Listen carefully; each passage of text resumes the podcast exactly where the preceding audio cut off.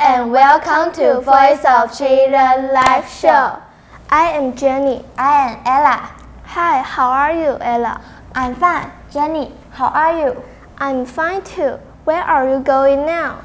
I am going to the gym. Oh, really? That's so good. When did you join the gym? It's been almost two months. How is your experience there? It is going great. As you know, physical exercise is highly important in our regular life. Yeah, you are right. Everyone should do some exercises daily. I am also planning to join a gym. Good decision. Regular exercise will keep you healthy and you can avoid general illnesses.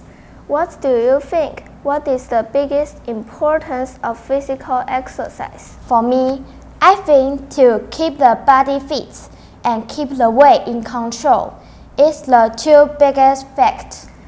There are lots of people who already gained overweight. They must need to do some do regular physical exercise. And on the other hand, lots of people like you and I are in the process to get a lazy body. To, speak, to skip that and to become more active, we need to focus on physical exercise. I think you are right. Thank you so much for your information. You're welcome, Jenny. See you later. I am being late for my exercise. Good luck, Ella. Bye. Thanks for listening. Stay tuned. Bye bye.